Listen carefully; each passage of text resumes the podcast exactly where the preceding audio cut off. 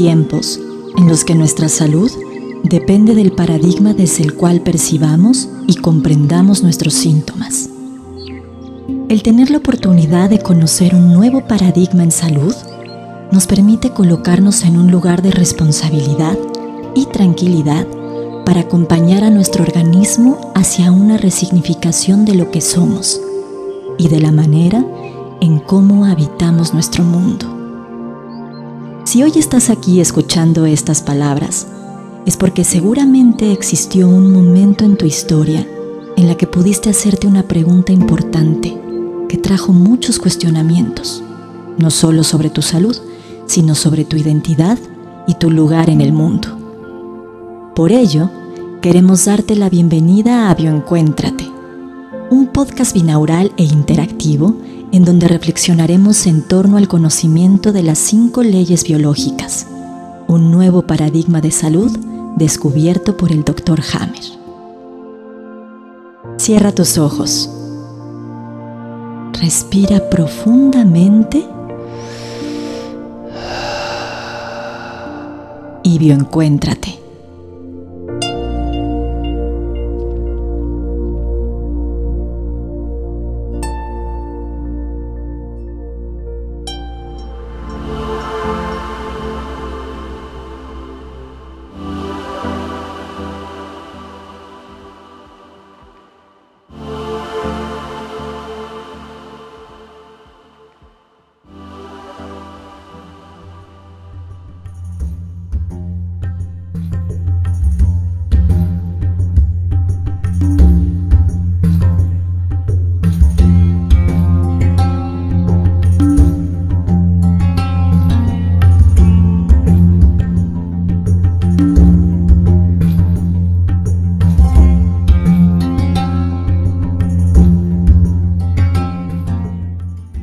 Órganos, tejidos, hilos, frecuencias, vibraciones.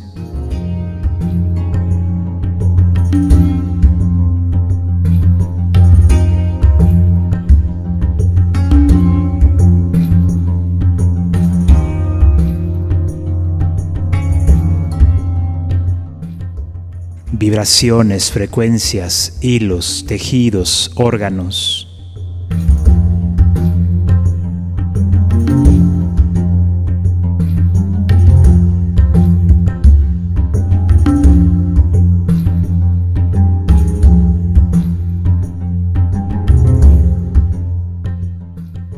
Vaivén en constante resonancia. El emisor es receptor y el receptor es emisor.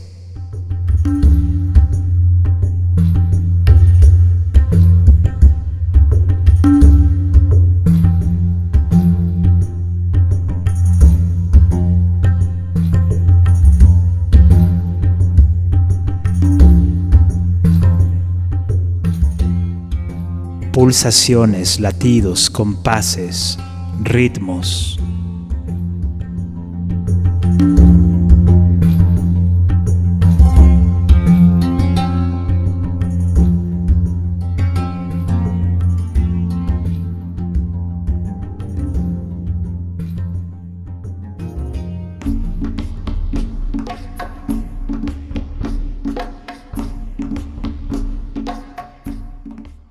Ritmicidad secuencial en la que día y noche nuestros tejidos pulsan en sus biológicos sentidos.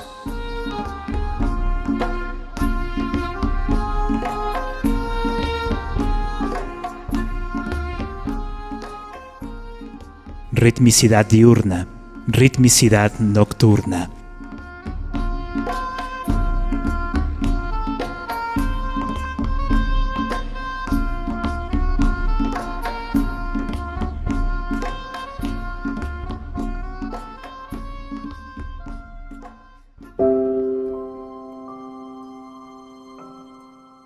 Como seres vivos, nosotros, los seres humanos, encarnamos la ritmicidad que tiene nuestro planeta con relación al ciclo día y al ciclo noche.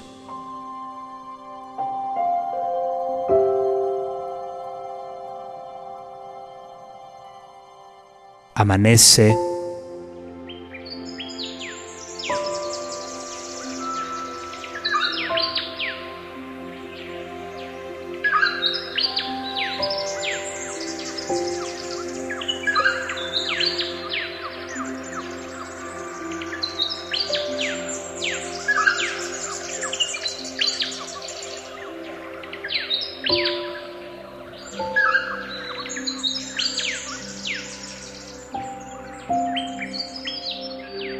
Atardece.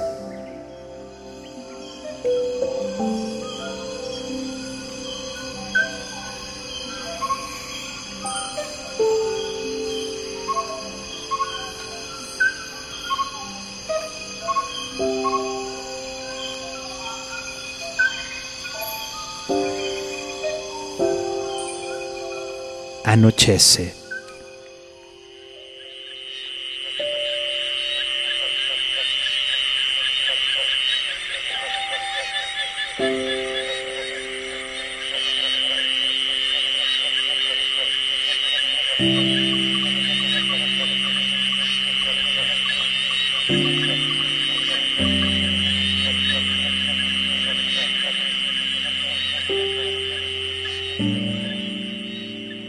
Vuelve a amanecer.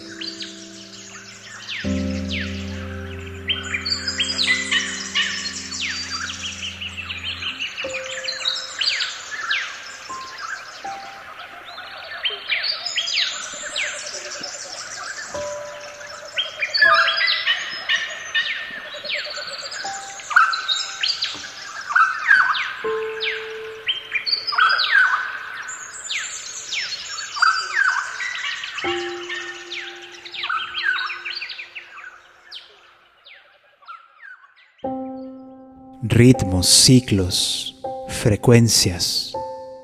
Habrá tejidos que desaceleren su ritmo durante el día y lo aumenten durante la noche y viceversa. Habrá mamíferos hablantes cuya ritmicidad sea distinta, hormonalidad mediante con respecto al día y la noche.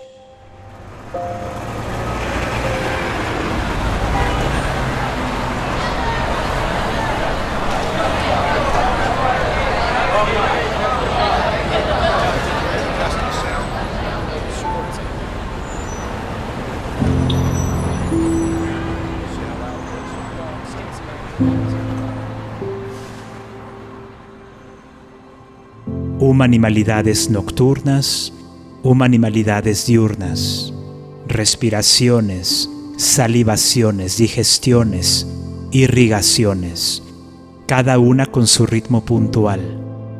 Habrá ocasiones que el organismo necesite acelerar o desacelerar los ritmos.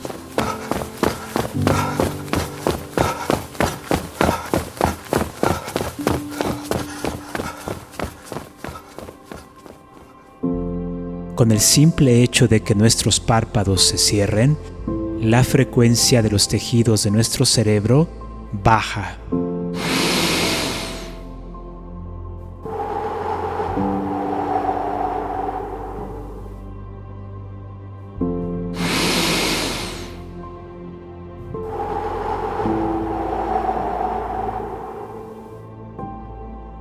Con ciertos estímulos sensoriales, nuestro ritmo de nuestros tejidos sube estrepitosamente.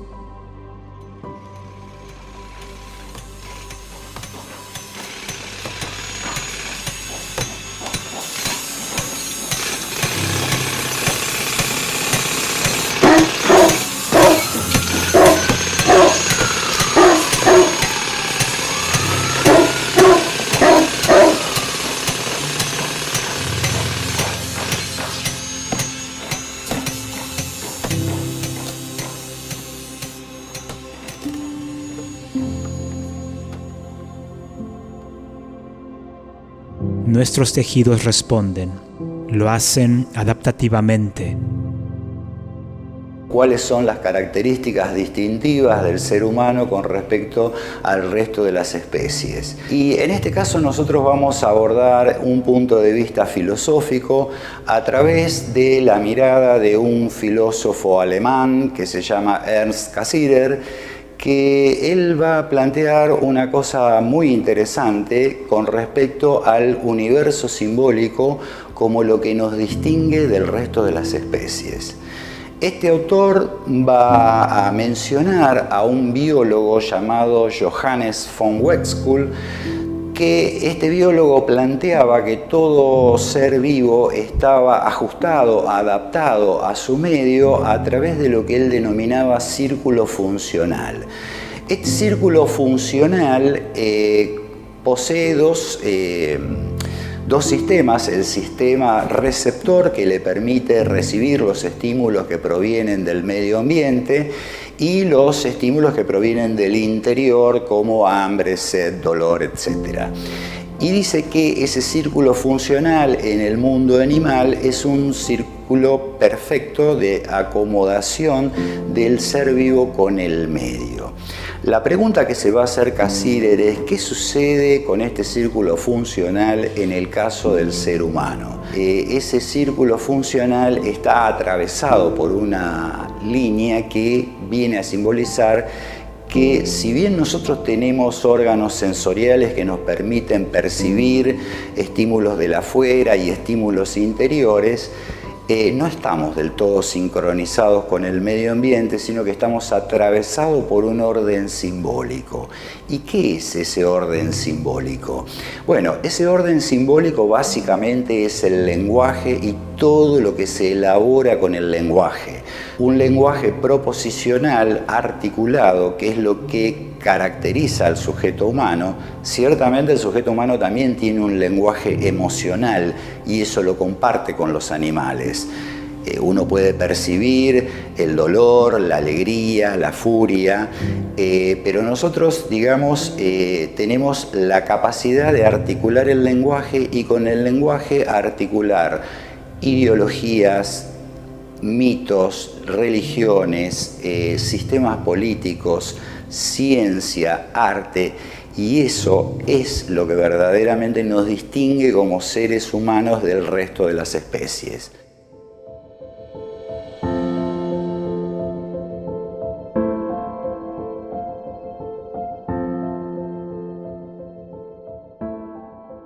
Hay algo entrecortado en el mamífero biológico y el humano cultural que somos.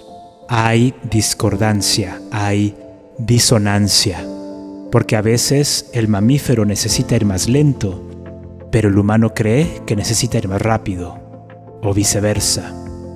No es lo mismo vivir en una ciudad de manglares que en una jungla de asfaltos. En nuestro desarrollo evolutivo, gran parte de nuestro instinto tuvo que quedar relegado de nuestra conciencia para hacer espacio a otras habilidades más complejas.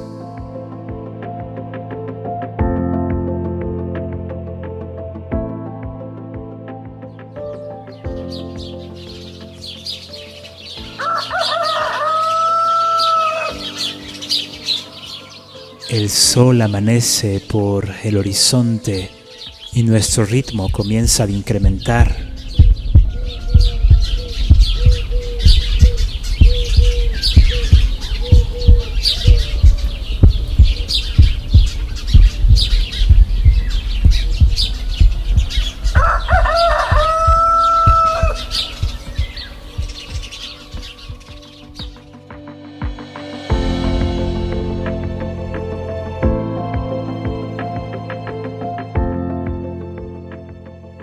Sol se oculta tras el horizonte y nuestro ritmo comienza a disminuir.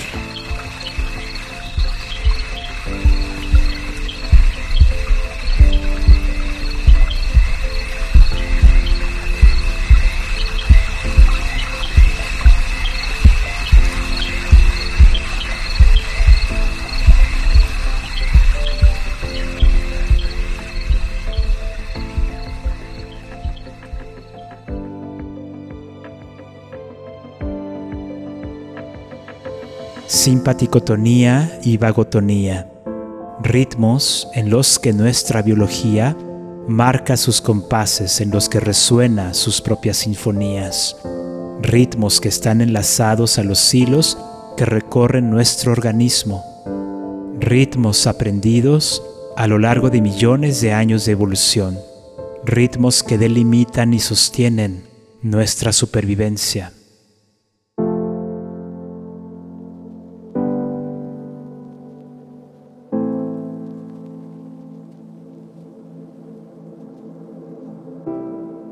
Hablábamos de impactos, hablábamos de shocks, hablábamos de eventos que los cuales nuestra conciencia queda corta para responder y por ello el instinto, por ello los hilos resuenan en sus frecuencias.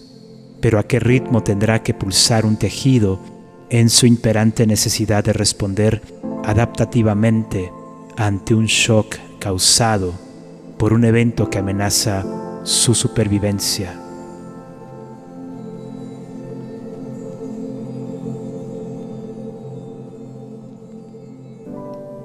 La vida es un riesgo inconsiderado que nosotros los vivos corremos. Arriesgar la vida es una de las expresiones más bellas de nuestro idioma. ¿Significará necesariamente enfrentar la muerte y sobrevivir? ¿O bien habrá inserto en la vida misma un dispositivo secreto, una música capaz por sí sola de desplazar la existencia hacia esa línea de batalla que llaman deseo? Pues el riesgo abre un espacio desconocido. ¿Cómo es posible, estando vivo, pensarlo a partir de la vida y no de la muerte? En el momento de la decisión, éste escudriña nuestra relación íntima con el tiempo. Es como un combate en el que desconoceríamos al oponente un deseo del que no tendríamos conocimiento, un amor del que ignoraríamos la cara, un acontecimiento puro. Néstor A. Brownstein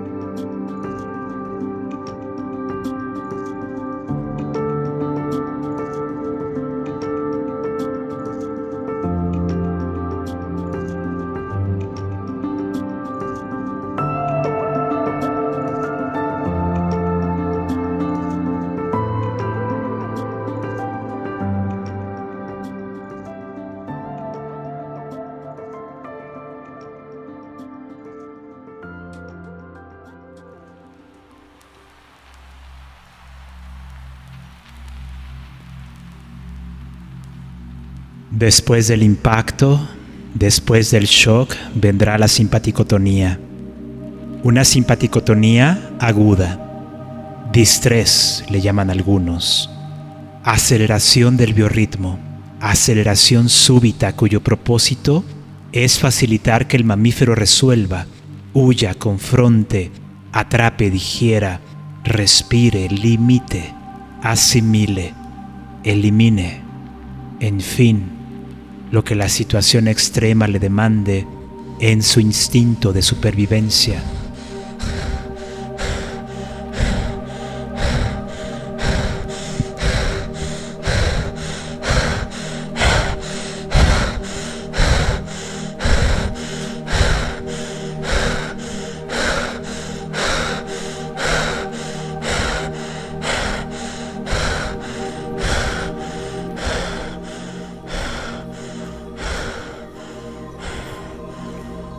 Periodo agudo de simpaticotonía que suele ser breve en la intemperie, puesto que en lo salvaje de la naturaleza cada moneda al aire que implique jugarse el pellejo no alcanza para segundas o terceras oportunidades.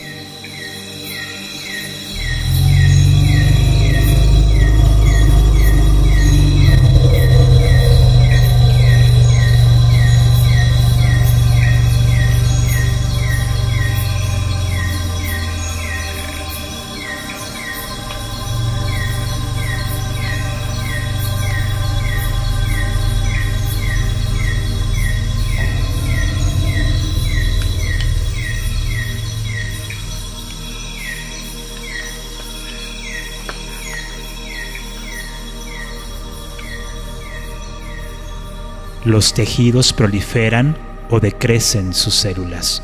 Los órganos aumentan o disminuyen su función dependiendo de la capa germinal a la que pertenezcan. Órganos hechos de tejidos, tejidos hechos de hilos, hilos sensibles de su entorno y mientras que la amenaza siga presente, la simpaticotonía no disminuirá. Estamos hablando que la supervivencia está en juego.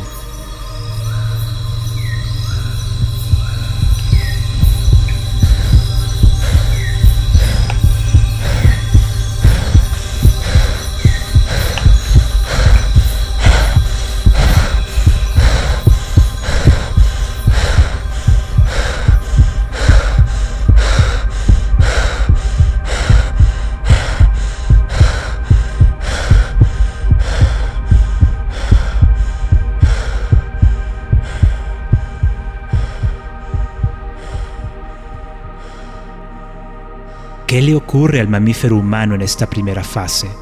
Recordemos, el DHS sucede simultáneamente en la psique, en el órgano y en el cerebro.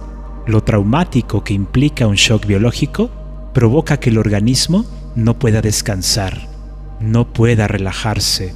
Insomnio, extrema preocupación, evasión, desrealización, manos y pies fríos, dificultad, de concentración.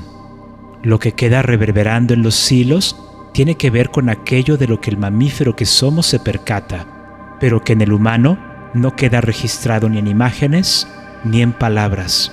Reverberación grave, aguda, ensordecedora que rompe los nudos, reverberación que hace vibrar y temblar las vulnerabilidades y que puede durar segundos, minutos, horas, días, semanas, meses, años y tal vez generaciones.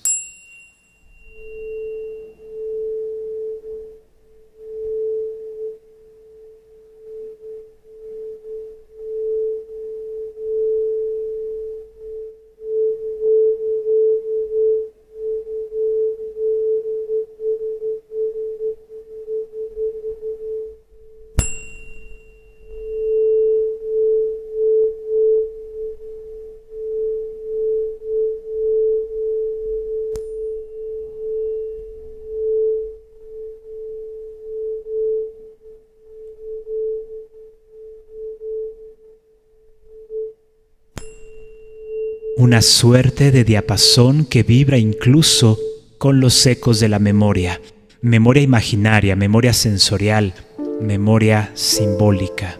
Sí, una palabra, una sola, escuchada en cierto momento, en cierto lugar, en cierto contexto, puede evocar una imagen y esta a su vez hacer vibrar un tejido, un hilo.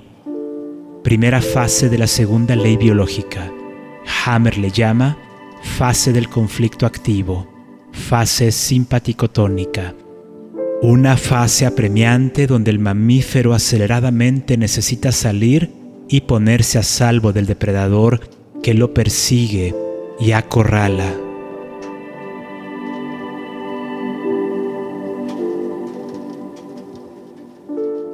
Un trauma es la historia sin palabras que nuestro cuerpo se cuenta a sí mismo sobre lo que es seguro y lo que es amenazante. No podemos impedir a nuestro cerebro que no lo perciba y tampoco podemos convencer a nuestro cuerpo que se mantenga al margen de ello. Un trauma puede causar que reaccionemos a acontecimientos presentes en formas que parecen muy inapropiadas, exageradas y fuera de proporción. Cuando de repente alguien reacciona ante un pequeño problema como si fuera una catástrofe, seguramente se trata de una respuesta asociada a un trauma. Algo en el aquí y ahora está reavivando viejos dolores e incomodidades y el cuerpo trata de atenderlo con una energía reactiva desde nuestro sistema nervioso.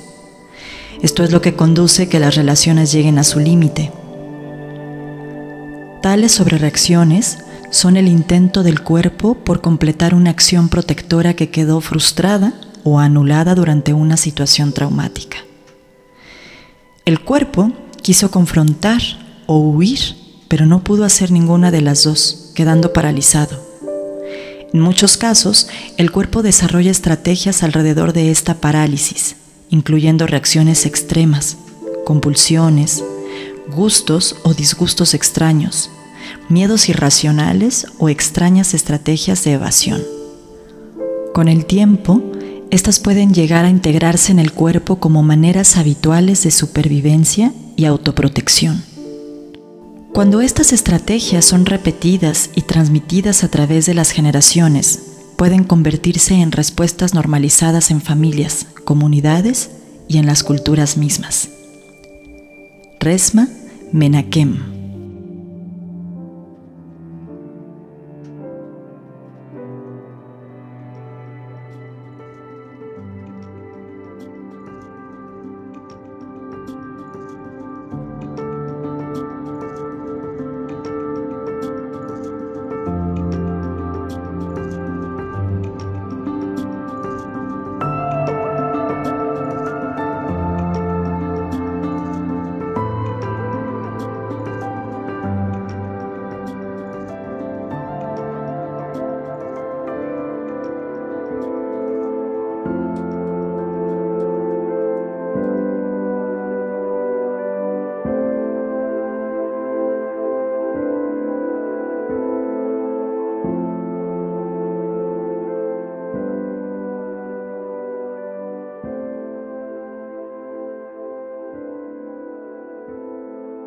Lejos de adjudicarle un juicio de valor al estrés, comprendemos que como respuesta fisiológica ha sido un recurso aprendido a lo largo de nuestra historia evolutiva. Estrés que permite la alostasis necesaria para continuar evolucionando como especie y como personas. Estrés que puede quedarse atrapado en un distrés al no encontrar una solución rápida, o bien estrés que pueden causarse en eustrés, en donde nuestro organismo moviliza su respuesta. Respuesta desde nuestra animalidad ante amenazas concretas y también desde nuestra humanidad ante amenazas imaginarias y simbólicas, no por ello menos reales. Respuesta de supervivencia enraizada en el lugar mismo en el que nuestros tejidos e hilos nos conformaron como seres vivos.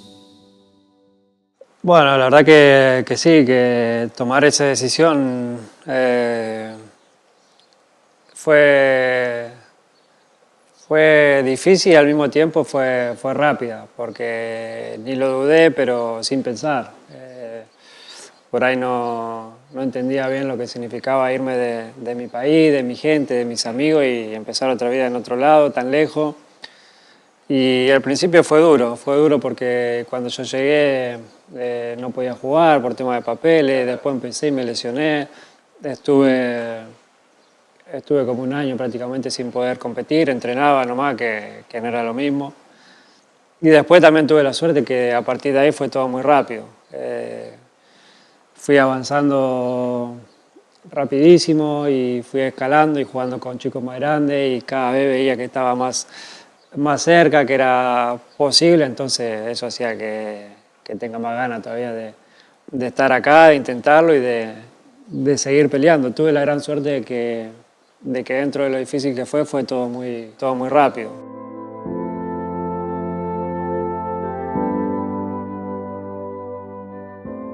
En la naturaleza todo lo que sube tiene que bajar. Una vez que la amenaza real, simbólica, o imaginaria deje de estar presente, la simpaticotonía irá disminuyendo progresiva o abruptamente. Para que la amenaza deje de estar presente, habrá que tomar en cuenta la disonancia entre el animal y el humano. Habrá que asumir esa disparidad. Habrá soluciones para el animal que compliquen al humano y habrá soluciones para el humano que compliquen al animal y mucho más que al animal, a su propia biología, Habrá soluciones obvias, las habrá no tan obvias. Recordemos y pongamos de nuevo en el centro a nuestra propia subjetividad, a la manera particular y personal en cómo percibimos nuestro entorno. Lo que para uno fue shock, para otro será cosa menor. Lo que para uno será una solución sencilla, para otro será algo que discurre en el orden de lo imposible, caso por caso, porque para que nuestra biología pueda contactar con una solución a la amenaza que le activa una determinada simpaticotonía, tendrá que ser una solución que haga vibrar a los hilos de sus tejidos, es decir, una solución que pueda generar una resonancia tal que invierta los polos de nuestra ritmicidad.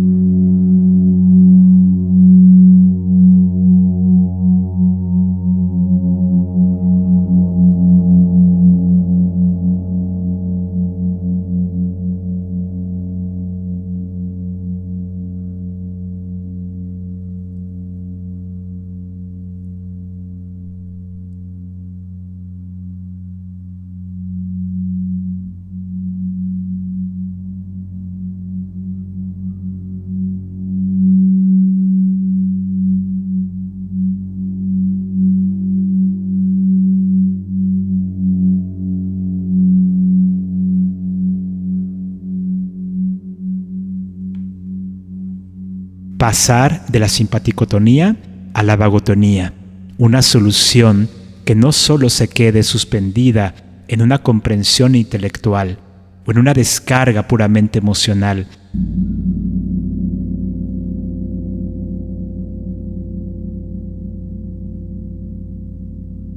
Hablamos de una solución auténtica, una solución que no precisa poseer un sentido o coherencia racional o emotiva,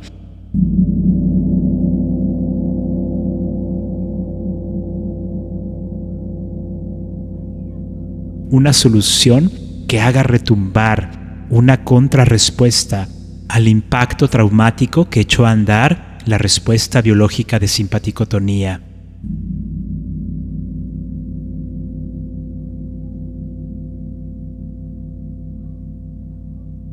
Hay soluciones abruptas, sí, y es importante tomar en cuenta que si el shock no es psicológico y tampoco es emocional, la solución a la situación apremiante necesita ir más allá de lo psicológico y emocional también. Es necesario que sea una solución igualmente biológica,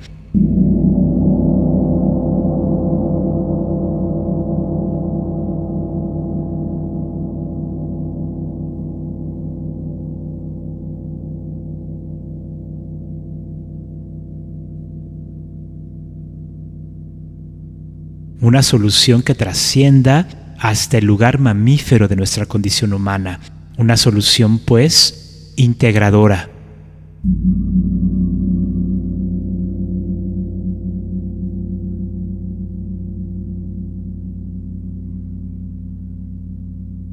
Todo lo que sube tiene que bajar.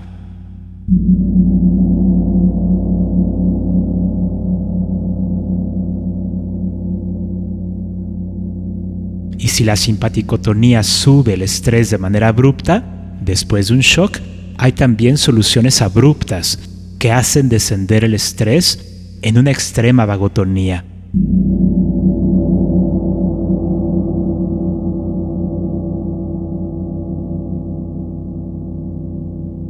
Y es en esa inversión en donde nuestro organismo experimenta un alivio profundo, puesto que la amenaza ha dejado de existir. Es en esta segunda fase de la segunda ley biológica en la que nuestro organismo tiene la oportunidad de continuar con su respuesta adaptativa. Justo acá es donde la mayoría de las veces los síntomas aparecen. Acá está lo que llamamos enfermedad.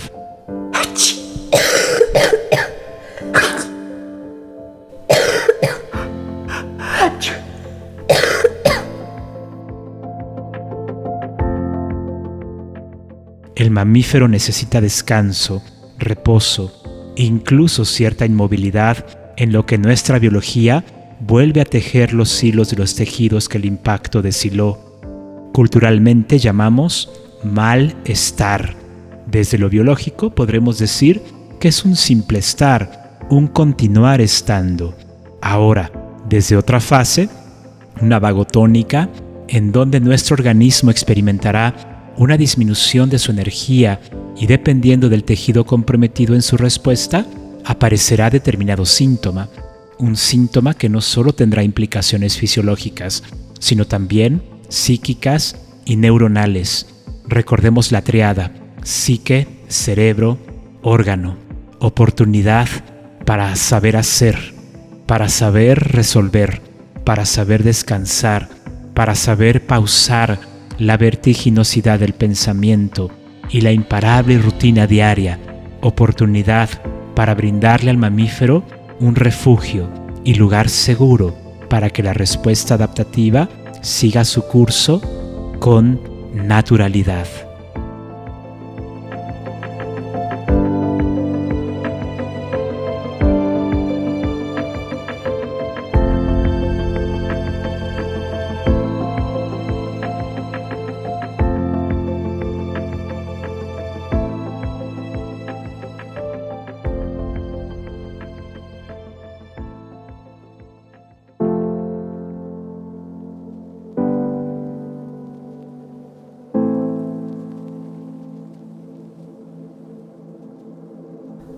Sobre la ventanilla de la lancha pegan fuerte las aguas del río. ¿Qué oleaje o tormenta o deseo abrirán las compuertas de lo que pudo y no fue? ¿Qué día el cuerpo sumergido verá la luz y con ella la extensión del delta, los gigantes muertos, la hilera de álamos al costado del arroyo? Mientras tanto, avanzo por el río y pienso en mi destino. Ese hundirme en el suelo fangoso con el golpe de las aguas. Saltar después a la tierra que acaricia.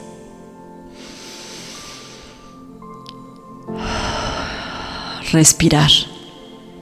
Y más tarde, mantenerme en la superficie.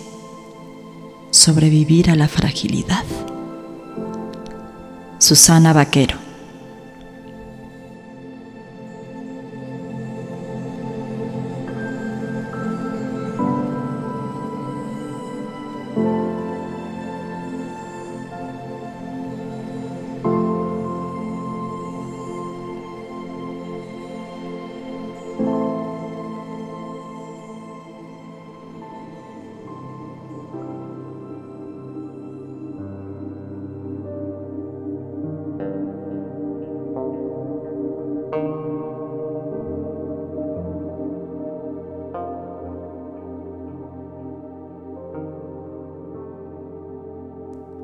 Respira profundamente.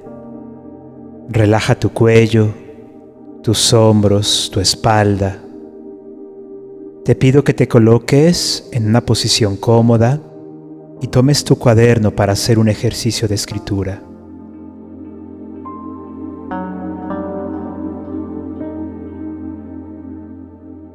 Te pido que ahí en tu cuaderno puedas escribir una lista de tres situaciones en tu vida que consideres que están pendientes de ser resueltas por ti.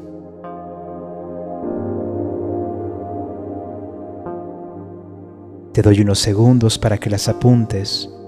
No lo pienses mucho. Desde tu sentir, velas escribiendo.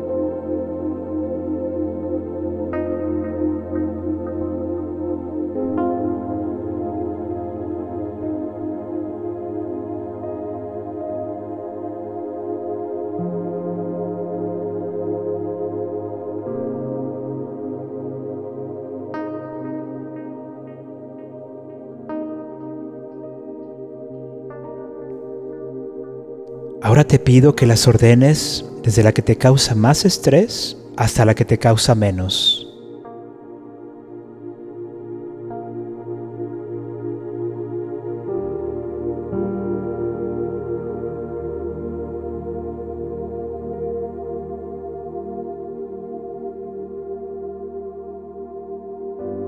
Vamos ahora entonces a concentrarnos en la que apuntaste en primer lugar, aquella situación que es la que te causa más estrés.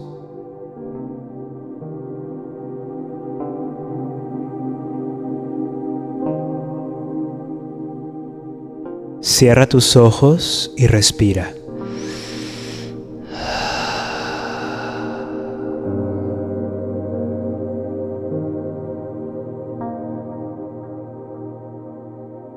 Te pido que visualices esa situación en tu imaginación. ¿Desde cuándo es que está presente en tu vida?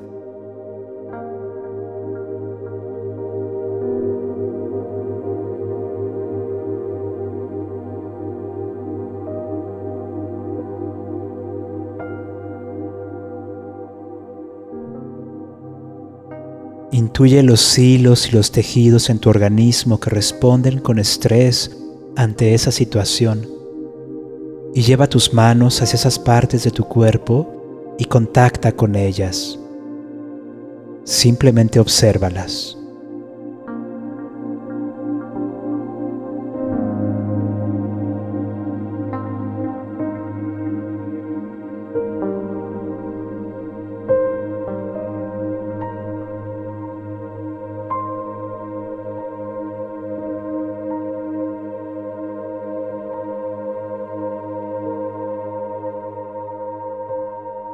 Intuye los órganos que se encuentran en esos lugares, sus funciones, sus propósitos. Sigue respirando profundo.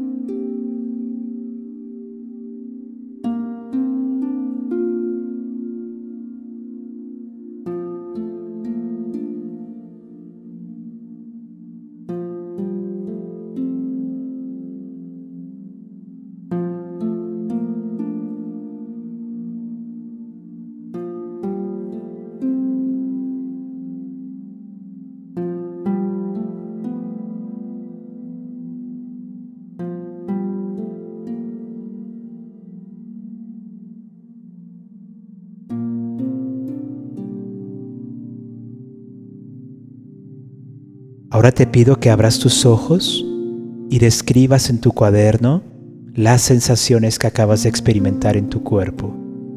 Una a una, velas escribiendo.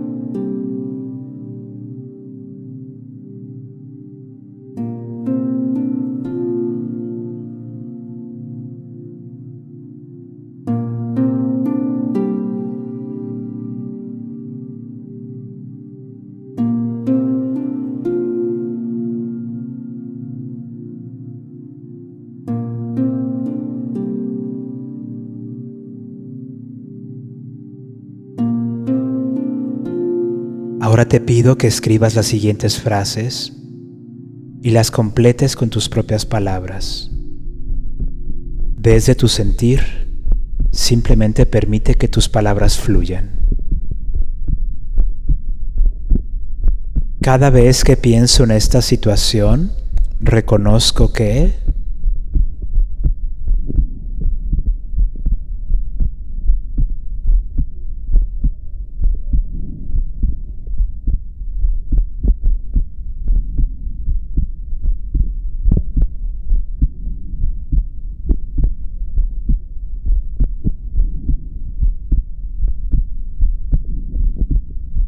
Cada vez que pienso en esta situación, me percibo como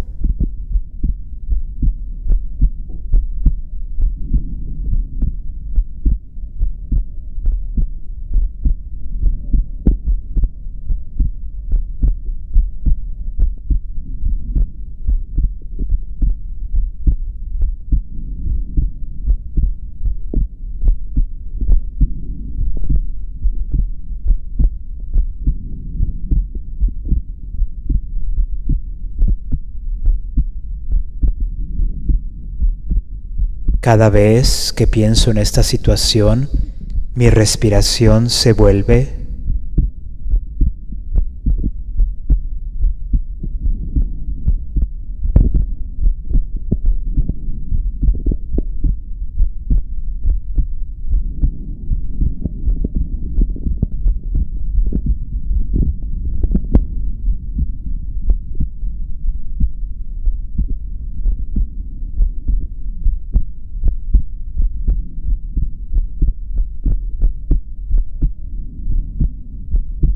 Cada vez que pienso en esta situación, a mi cuerpo le pasa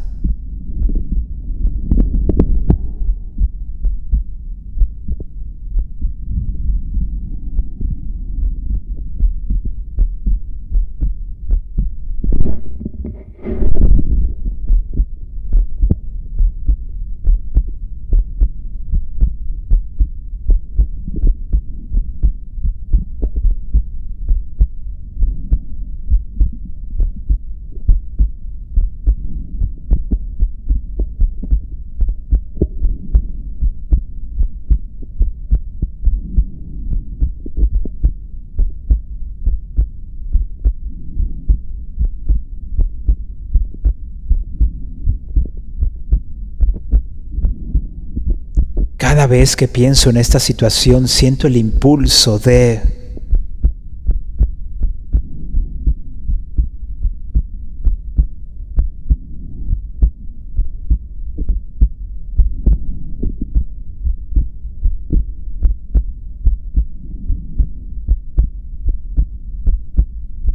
Cada vez que pienso en esta situación siento unas tremendas ganas de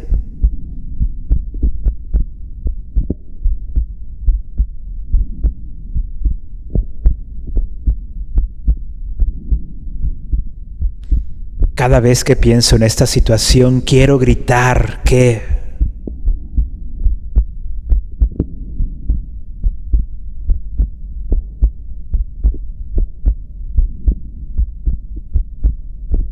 Cada vez que pienso en esta situación deseo poder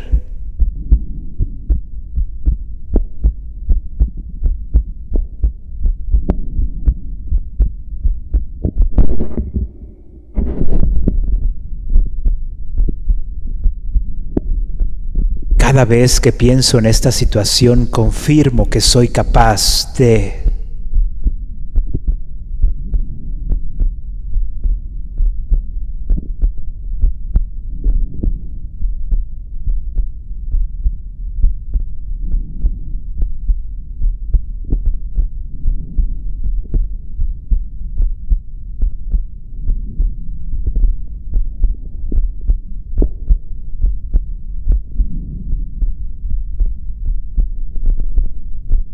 Cada vez que pienso en esta situación, experimento una sensación de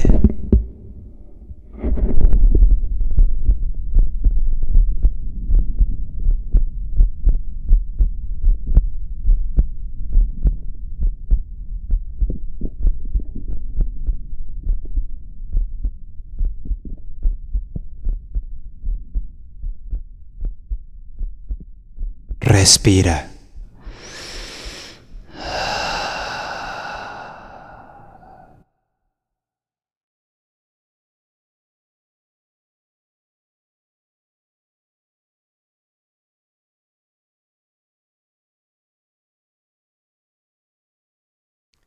Cierra tus ojos y te pido que de nuevo lleves tus manos a las partes de tu cuerpo que sientes ahora más activas y a través de tu tacto transmíteles seguridad y confianza.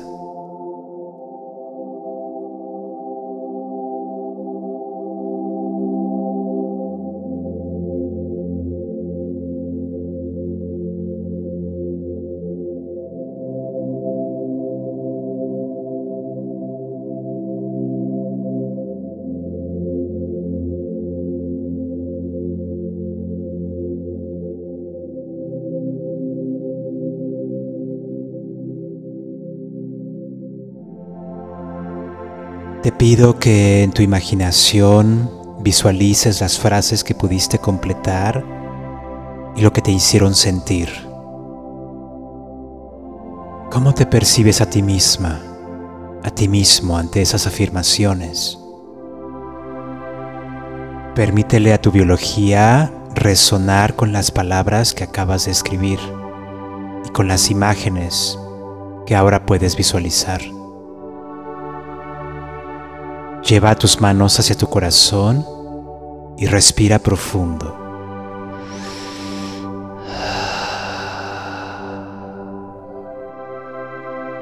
Siente tu latido a través de tu tacto y permítete regular el ritmo de tu biología a través de tu respiración.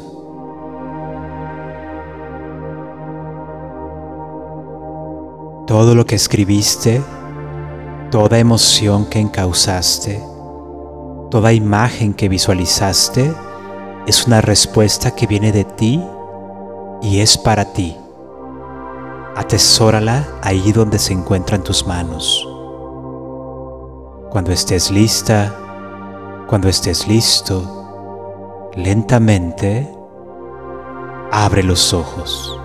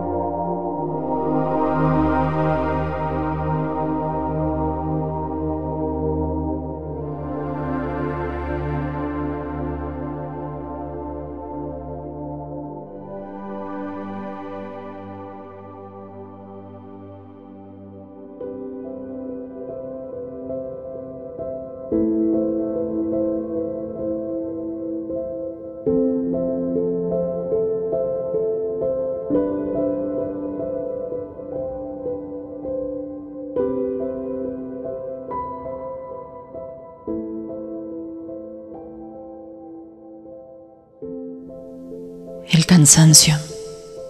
De nuevo, el cansancio. El esfuerzo por sobrevivir. Reiterado. Observar las nubes. Dentro. Barrer. Dentro. Elegir quedar. Toda nube lleva una trayectoria. Asumir la trayectoria Imposible barrer todo siempre. Está el cansancio, aunque también el de las trayectorias, de ver pasar las nubes, también ese cansancio.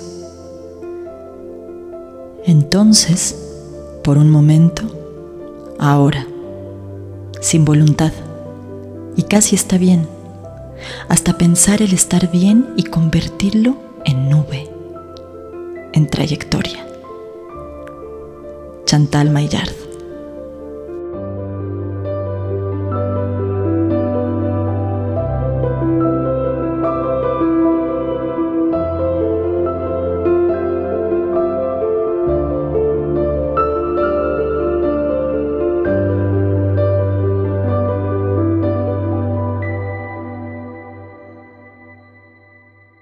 En la naturaleza, todo lo que baja tiene que volver a subir.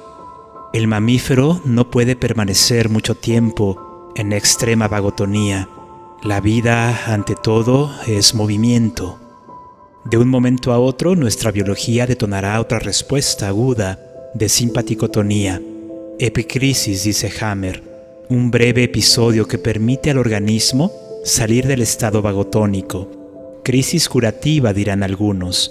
Es en este lapso donde los síntomas se agudizan, eco reverberante de la respuesta de estrés posterior al shock, fiebre, dolor de cabeza, dolor muscular, diarreas, crisis asmáticas, según el tejido que haya necesitado responder ante la situación apremiante. Lapso breve de tiempo que permite al organismo liberar las aguas acumuladas en las glías y en los hilos, desinflamar para poder cicatrizar. Epicrisis, que en su cuesta vertiginosa hacia arriba irá descendiendo hacia una fase cicatricial, en donde poco a poco los tejidos encuentran una nueva manera de estar, de integrar lo biológicamente aprendido, oportunidad para que también la psique desinflame y acceda a nuevos aprendizajes, nuevas percepciones, nuevas coordenadas en el plano de nuestra existencia.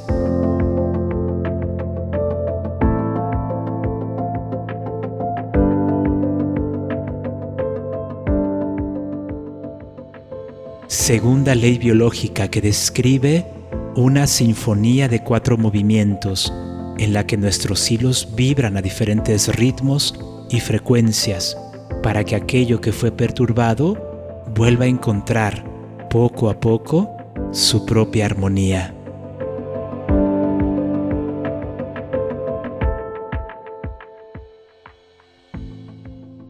Mi nombre es Eric Bernal. Hasta el siguiente episodio aquí en Bioencuéntrate.